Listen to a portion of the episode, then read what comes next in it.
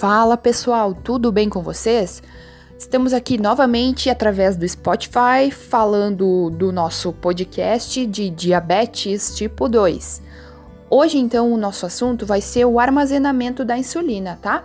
Que fatores a gente tem que cuidar, o que, que como a gente deve armazenar essa insulina na nossa casa. Outra coisa muito importante a ser dita aqui é que todas essas informações elas foram retiradas da Sociedade Brasileira de Diabetes, tá certo? Uh, quem fala com vocês hoje é a Ticiane, eu sou acadêmica do curso de enfermagem da UX.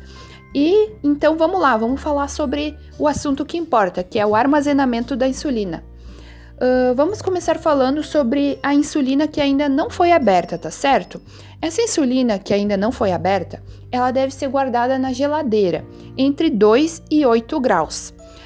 A gente sempre orienta que essa insulina ela seja guardada na prateleira central da geladeira, tá certo? Que ela fique ali fora da caixinha de transporte, né? Porque quando a gente compra insulina, ela vem numa caixinha de isopor, né, para ser transportada. Então não se deve guardar a insulina dentro da geladeira com essa caixinha, tá certo? Tem que ser tirado fora dessa caixinha de isopor e guardado somente o medicamento na geladeira, de preferência, como já mencionei antes, na prateleira central da geladeira. Por quê? Para não ocorrer oscilação na temperatura. Se a gente for guardar essa insulina na porta da geladeira, vai acontecer muita oscilação de temperatura, porque a gente abre muito a porta da geladeira, abre, fecha, abre, fecha, e nem sempre a geladeira vai conseguir se manter a, a temperatura ali na porta como se mantém dentro da prateleira, né? Então tem que atentar para isso, tá certo, pessoal?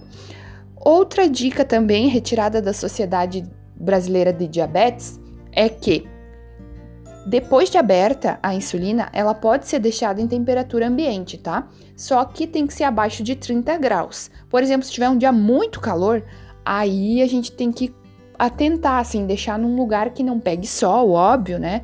Uh, normalmente, assim, se for deixar em temperatura ambiente, não deixar, tipo, no banheiro, óbvio, banheiro ou cozinha, Uh, tentar deixar assim no quarto seria o, o, mais ideal, porque daí ela não oscila tanto, que nem no banheiro tem o chuveiro que, que tem que esquenta o banheiro, daí tem aquele vapor, daí pode passar desses 30 graus recomendados, né?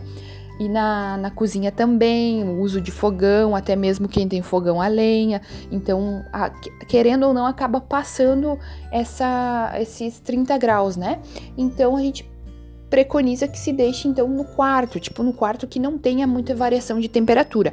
A insulina aberta, tá certo? Outra coisa que a gente tem que prestar atenção também é que essa insulina ela tem validade depois de aberta de 30 dias, tá? Então, 30 dias tu vai poder usar essa insulina depois de aberta. Uh, se você tem dificuldade de gravar a data na cabeça, normalmente todos vão ter essa dificuldade, Pega e anota no rótulo, tá? A data que tu abriu a insulina, anota num esparadrapo, numa fita crepe, cola no frasco, na caixinha, se tu mantém ela dentro da caixinha do medicamento mesmo, tá? Isso são coisas que a gente pode estar tá adaptando aí para cuidar. Uh, falando um pouquinho da insulina Levemir, tá? Essa ela suporta a temperatura ambiente um pouquinho mais de 30 dias, tá? Ela suporta a temperatura por 42 dias, tá? tem que ser mantida também, como, a, como as outras insulinas, ser mantido longe da luz, longe do calor, né? Não do sol. Uh, e outra coisa que a gente tem que atentar bastante também é a data de validade. Jamais usar o medicamento com a data de validade expirada, né? Depois que venceu, não usa mais, descarta, tá? É isso que tem que ser feito. E também quando acontecer de, por um acaso, a insulina ter ficado exposta a uma temperatura maior que 30, ou também ela ficou congelada, talvez, por ter ficado na, num, mal guardada na geladeira, enfim, ou ter feito muito frio, enfim, também não se deve usar essa insulina, tá certo?